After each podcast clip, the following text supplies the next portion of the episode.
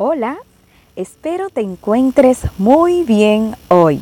Gracias por honrarnos con tu sintonía en una entrega más de Lo que Dios me mandó a decir. Nuestro objetivo es edificar tu vida a través del mensaje de la palabra de Dios. Soy Flérida Mauricio de Jiménez y te estaré acompañando durante este tiempo. Aprenderemos juntos más acerca de Dios y nos fortaleceremos en su palabra que da vida. La de mi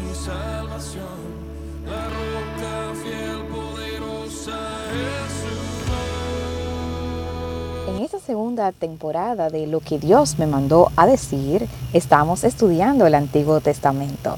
Hemos aprendido muchísimo y ya vamos por el libro de Job. Hoy iniciamos a pasear por ese libro tan edificante y fortalecedor como lo es Job.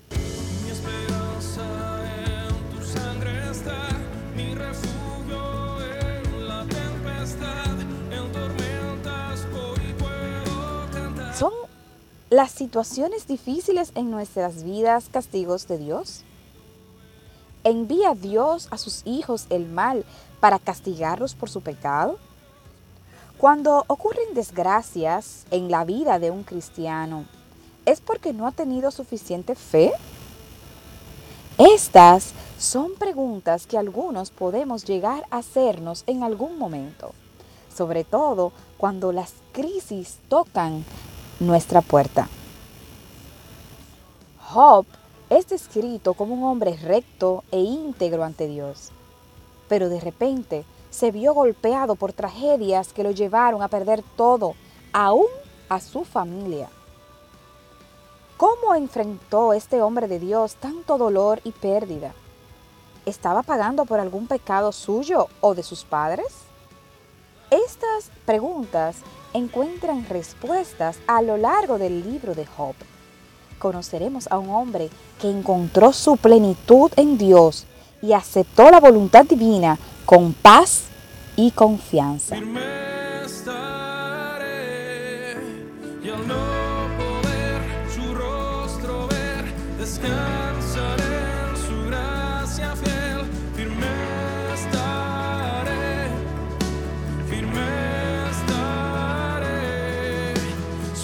Iniciaremos en este aprendizaje del libro de Job en el capítulo 1, versículo 1.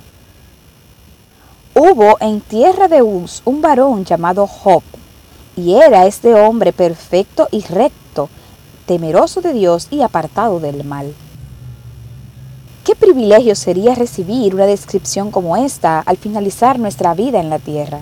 ¿Puedes imaginar que se hable de ti así cuando ya no estés? Nótese que la palabra es específica en cuanto a la ubicación de este varón de Dios. No dice hubo en el mundo, sino que hubo un hombre en una localidad. Este es nuestro llamado, impactar y ser modelos en el lugar exacto donde hemos sido puestos. Algunos se esfuerzan por impactar una nación, una región, una ciudad, cuando no logran impactar en sus propios hogares. Muchos desean ir a evangelizar al mundo cuando no hablan de Cristo a sus compañeros de trabajo.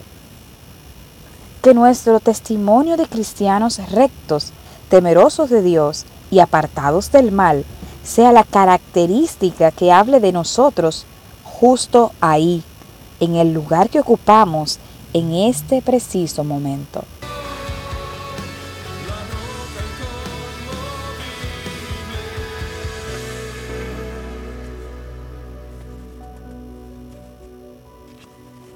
Job capítulo 13, versículo 15. La primera parte del versículo 15 dice así, He aquí, aunque él me matare, en él esperaré. Este versículo trae a mi mente al pequeño Isaac, hijo de Abraham. ¿Los recuerdas? Abraham invitó a su hijo Isaac a realizar una ofrenda a Dios donde la ofrenda a entregar sería el mismo Isaac. Imagino a este jovencito cargando la leña y demás instrumentos para el sacrificio, notando que algo extraño pasaba. Era evidente que faltaba el animal para el sacrificio y muy probablemente el rostro triste de su padre evidenciaba que las cosas no iban bien. Isaac obedeció y confió en el amor de su progenitor. Piensa en este joven al ver a Abraham tomar las cuerdas para atarlo y luego cargarlo para colocarlo sobre la leña. Imagina a Isaac al ver a su padre levantar un cuchillo para matarle. El tipo de fe que aprendemos de Isaac, de Abraham y de Job es la que debemos rogar al Señor que ponga en nuestros corazones. Una fe que no ve las circunstancias externas, el dolor momentáneo, la escasez de la hora, sino que fija sus ojos y pone su confianza en el Padre de amor, ese Padre que cuida, protege y que no nos defraudará. Que nuestra fe sea tan grande que aún estemos cargando la leña en perjuicio propio, confiemos que el Dios fiel dispondrá todo para el bien de sus hijos, porque su voluntad es buena, agradable y perfecta para los que en Él confían.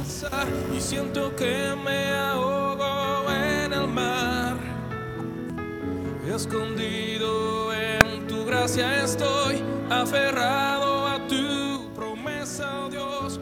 Job capítulo 28, versículo 28.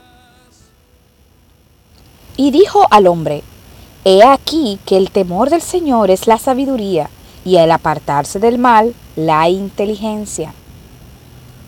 Algunos podrían pensar que caminar por el peligro y salir ileso es señal de astucia e inteligencia. La Biblia nos enseña que no es así. Ser sabio e inteligente es poder identificar con la mayor anticipación posible el camino torcido que parece recto y evitarlo a toda costa. La falta de inteligencia acarrea grandes pesares. Ser inteligente es, en forma práctica, saber elegir correctamente. Elegir el tiempo, la forma, el lugar, la persona. Hay una inteligencia intelectual. Esa se enriquece con los libros. Pero la inteligencia del vivir solo se obtiene obedeciendo a Dios.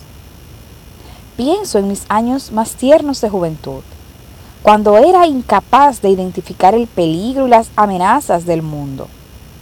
Solo el temor a Dios me libró de caer en errores que habrían sido fatales.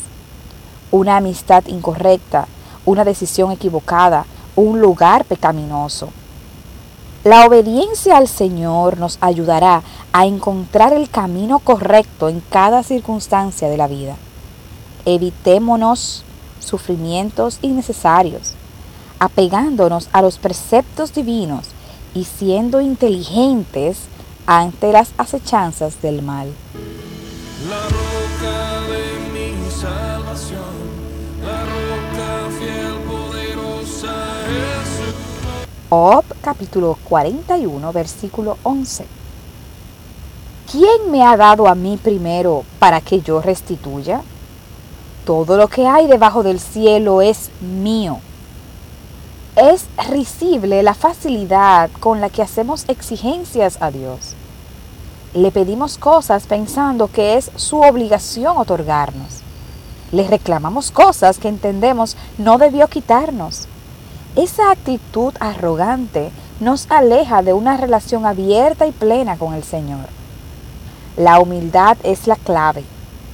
Reconocernos inmerecedores es la mejor manera de someter nuestros orgullosos corazones. La próxima vez que Dios te quite algo, recuerda que no hiciste nada para merecerlo. Soltemos la actitud de príncipes y dioses, dignos de todo privilegio. Nos frustramos si las cosas no van como esperamos, si no obtenemos lo que anhelamos, y nos parecemos más a niños caprichosos que a siervos rendidos. Recordemos que el objetivo del Señor no es nuestra felicidad. El mayor objetivo de Dios para con sus hijos es perfeccionarnos en carácter, alma y espíritu hasta que lleguemos a la estatura de Cristo y glorifiquemos al Padre que está en los cielos, sin importar las circunstancias.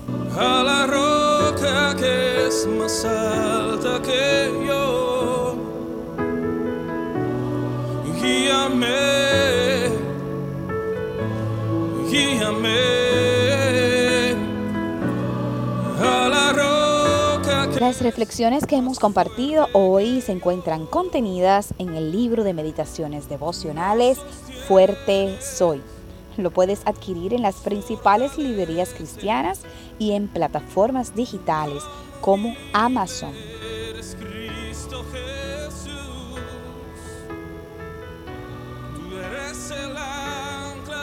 Si este mensaje ha bendecido tu vida y crees que puede bendecir a alguien más, no dejes de compartirlo y recomendarlo a esa persona que Dios trajo a tu mente. Coméntanos sobre cómo el Señor habló a tu corazón y síguenos en nuestras cuentas de redes sociales como Mauricio de Jiménez Oficial para recibir recursos cristianos que podrás aplicar en tu vida y ministerio. nuestra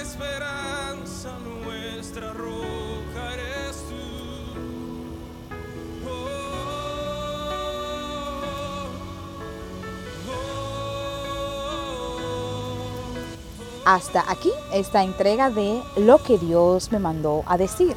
Será hasta la próxima semana con un nuevo mensaje de parte de Dios que no te puedes perder.